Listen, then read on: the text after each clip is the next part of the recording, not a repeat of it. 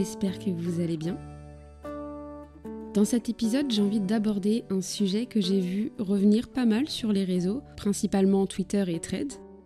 J'ai vu personne en parler en podcast, donc je me suis dit pourquoi pas aborder ce sujet ici avec vous. Il s'agit des fake scénarios. Alors peut-être que dit comme ça, les fake scénarios, ça ne vous dit absolument rien, mais je pense qu'on est plus nombreux qu'il n'y paraît à en avoir déjà fait. Alors on dit fake scénario, mais si on traduit en français, ce sont plus les faux scénarios. En gros, c'est quoi les fake scénarios? Eh bien, c'est un moyen de se rassurer en imaginant de faux scénarios en fonction d'une situation bien précise, qui est propre à chacun. Ça peut passer par imaginer ce que la personne en face de nous nous répondrait. Ça peut passer par s'imaginer nos propres réponses à cette personne, à s'imaginer nos propres réactions par rapport à une situation donnée. En fait, ça varie en fonction de chaque situation. Pour résumer grossièrement, c'est se faire des films dans sa tête, sans forcément parler aux personnes autour de nous. C'est quelque chose qui est assez intime, en général. C'est quelque chose qu'on garde pour soi. Peut-être par peur du regard des autres, ou juste parce que c'est quelque chose qu'on ne souhaite pas partager aux autres. Je dirais que le moment le plus propice pour faire des fake scénarios, c'est le soir avant d'aller dormir. Et je dois vous avouer que ça m'a valu pas mal d'insomnie étant plus jeune. Je me souviens plus depuis quand je fais des fake scénarios, ça m'est déjà arrivé quand j'étais enfant, ça je, le sais, j'en suis sûre. Parce que quand t'es enfant, c'est tellement plus facile de t'inventer un monde, de te créer des personnages imaginaires, et quand on y pense, l'effet scénario s'inspire un peu de ça. Vous vous demandez sûrement à quoi ça sert Eh bien, ça a un côté rassurant, je trouve, car tu es le narrateur de ton histoire, de la situation dans laquelle tu es. Par exemple, je sais que ça m'a pas mal aidé quand j'étais ado, parce que j'étais très timide. J'avais très peur de prendre la parole devant les autres, et plus tu avances dans les études, et plus tu es amené à faire des projets en commun avec les autres, à faire des exposés et prendre la parole. Le fait de s'imaginer la scène, ça te permet de prévoir tout ce qui pourrait se passer et d'anticiper ta manière de réagir ou de répondre. C'est un moyen comme un autre de s'y préparer mentalement et d'être plus rassuré le jour J. On ne va pas se mentir, si j'ai commencé à procéder de cette façon, pour me sentir capable entre guillemets le jour J, c'est surtout parce que j'étais déjà très anxieuse et très hypersensible à l'époque. C'est selon moi ce qui fait que je me suis fait ces fake scénarios dans ma tête. Pendant des années, tous les soirs, et même parfois le matin, pendant le trajet pour aller au lycée, j'avais des moments où je me faisais ces fake scénarios. En fait, j'avais tout le temps la tête ailleurs. Même en cours, parfois, je n'étais plus vraiment là. Je pense que ça a créé un trouble de l'attention, à trop vouloir prévoir les choses et les anticiper. C'est comme un rêve éveillé. Et plus tu avances dans ton scénario, plus tu pars loin. Dans le sens où revenir dans le moment présent, c'est compliqué. Je le précise ici, mais j'ai jamais eu de souci de dissociation entre la rêverie et le moment présent. Je n'ai jamais atteint ce stade, entre guillemets.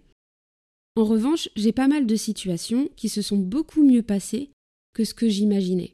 Et d'une certaine manière, ça m'a permis d'avoir plus confiance en moi lorsque j'allais prendre la parole devant les autres. J'étais beaucoup plus à l'aise avec moi-même, je m'assumais, alors que des années auparavant, ce n'était pas envisageable. Je vous raconte mon point de vue, mon histoire. J'imagine que ce n'est pas le cas pour tout le monde. Il y a sûrement des gens pour qui ça n'a rien changé. Encore une fois, on est tous différents. Mais je trouvais ça bien de montrer autant le côté positif que négatif. C'est à double tranchant. Soit c'est quelque chose qui vous aide dans votre vie de tous les jours, soit ça vous apporte rien, à part avoir des rêves, des idées plein la tête. Ou alors, ça vous éloigne de la réalité. L'idée d'effet scénario, ça peut aussi décevoir. Vous le savez déjà, mais tout ne dépend pas que de nous, de nos choix à nous. On ne contrôle pas le choix des autres. En tout cas, dans la vraie vie.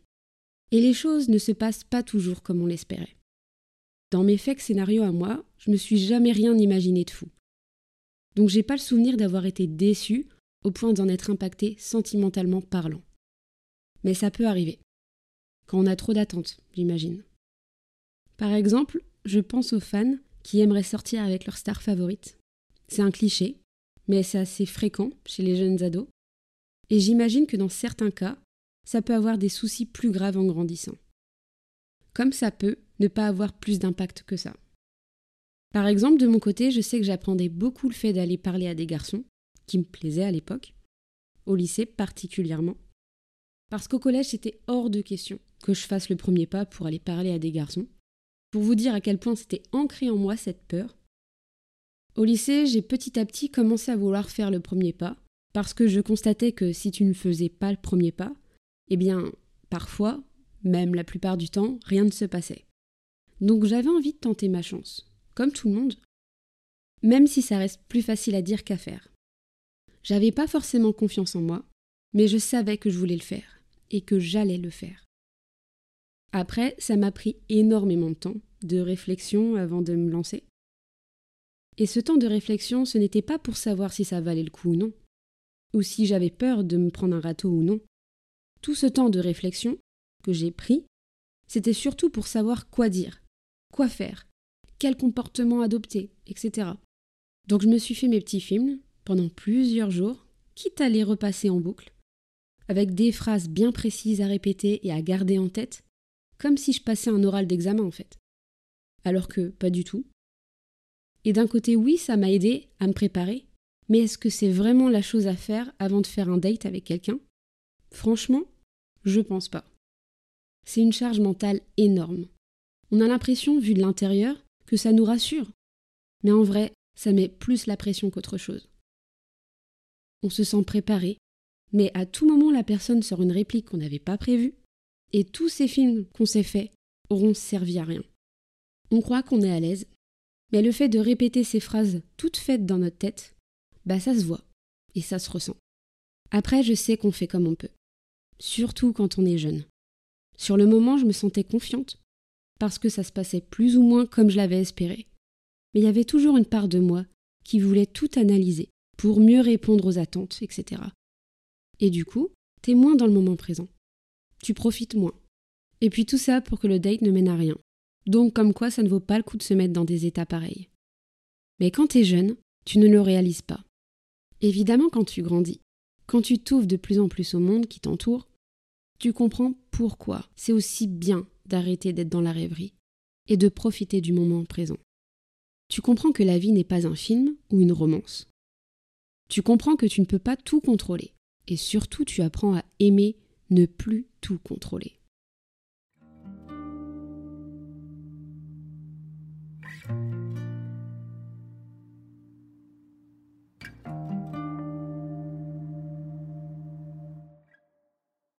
Bon, est-ce que l'effet scénario c'est bien ou pas?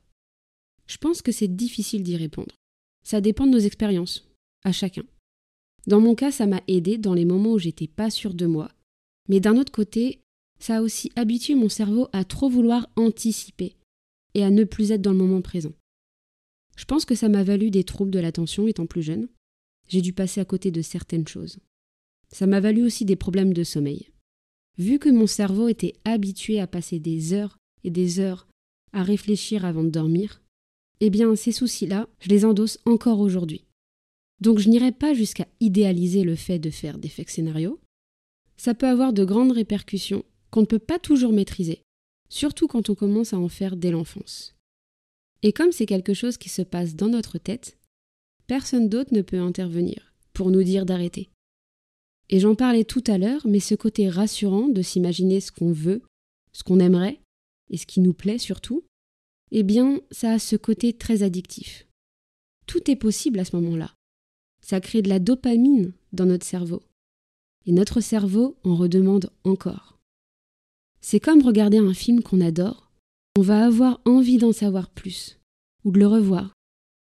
Et je compte même pas le nombre de fois où ça m'est arrivé de me refaire le même scénario en boucle dans ma tête, parce que j'aimais cette version que j'imaginais. Donc vraiment, ne prenez pas ça à la légère. C'est dur d'en sortir, parce que notre cerveau s'habitue à ce mécanisme de défense. Ça donne du réconfort.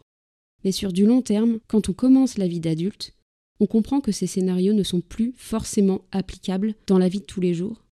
Car oui, on l'oublie trop souvent, mais le but de ces faits scénarios, c'est qu'ils puissent se réaliser dans la vraie vie. À la différence du rêve, quand on dort, au moment où on se réveille, on réalise que ce n'est pas forcément quelque chose de réalisable, là où les faits scénarios s'inspirent de la réalité Et la personne qui se fait ces fake scénarios ne souhaite qu'une chose, c'est que ça se concrétise dans la vraie vie. Et c'est là que vient le piège. Je trouvais ça important d'en parler parce que c'est une chose qu'on peut idéaliser, qu'on peut trouver géniale. Mais niveau santé mentale, ça ne vous laisse pas indifférent. On en prend forcément un coup. Je sais que cet épisode est un peu court, mais ça fait un moment que je vois ce discours d'effet scénario se balader sur les réseaux par-ci par-là, et j'espère à travers cet épisode pouvoir sensibiliser les plus jeunes. Si vous n'êtes pas sûr de vous, s'il y a des choses qui vous effraient, par exemple moi à ma place, avec le recul, je me dis que j'aurais préféré trouver une personne de confiance, à qui parler, qui aurait pu me rassurer, au lieu de me mettre la pression toute seule, au lieu de passer des heures à y penser, et à me torturer l'esprit. Car c'est aussi une sorte de torture que de réfléchir à toutes les potentielles probabilités, qu'une chose arrive ou non, ou je pense aussi à toutes ces personnes qui idéalisent ce que pourrait être leur vie. C'est bien d'avoir des rêves, mais il ne faut pas que ce soit trop inaccessible, comme pour le cas où tu souhaites te mettre en couple avec une star internationale, par exemple. C'est bien de faire la distinction entre la rêverie et les fake scénarios. J'espère que cet épisode vous aura été utile. Merci pour ce temps d'écoute. N'hésitez pas à mettre 5 étoiles au podcast si vous écoutez cet épisode sur Spotify. N'hésitez pas à réagir, soit en commentaire sur le compte Instagram dédié au podcast, soit sur Spotify. Je suis toujours contente de vous lire et de pouvoir vous répondre. En attendant la semaine prochaine, je vous souhaite une très bonne semaine. Prenez soin de vous et de vos proches. Bisous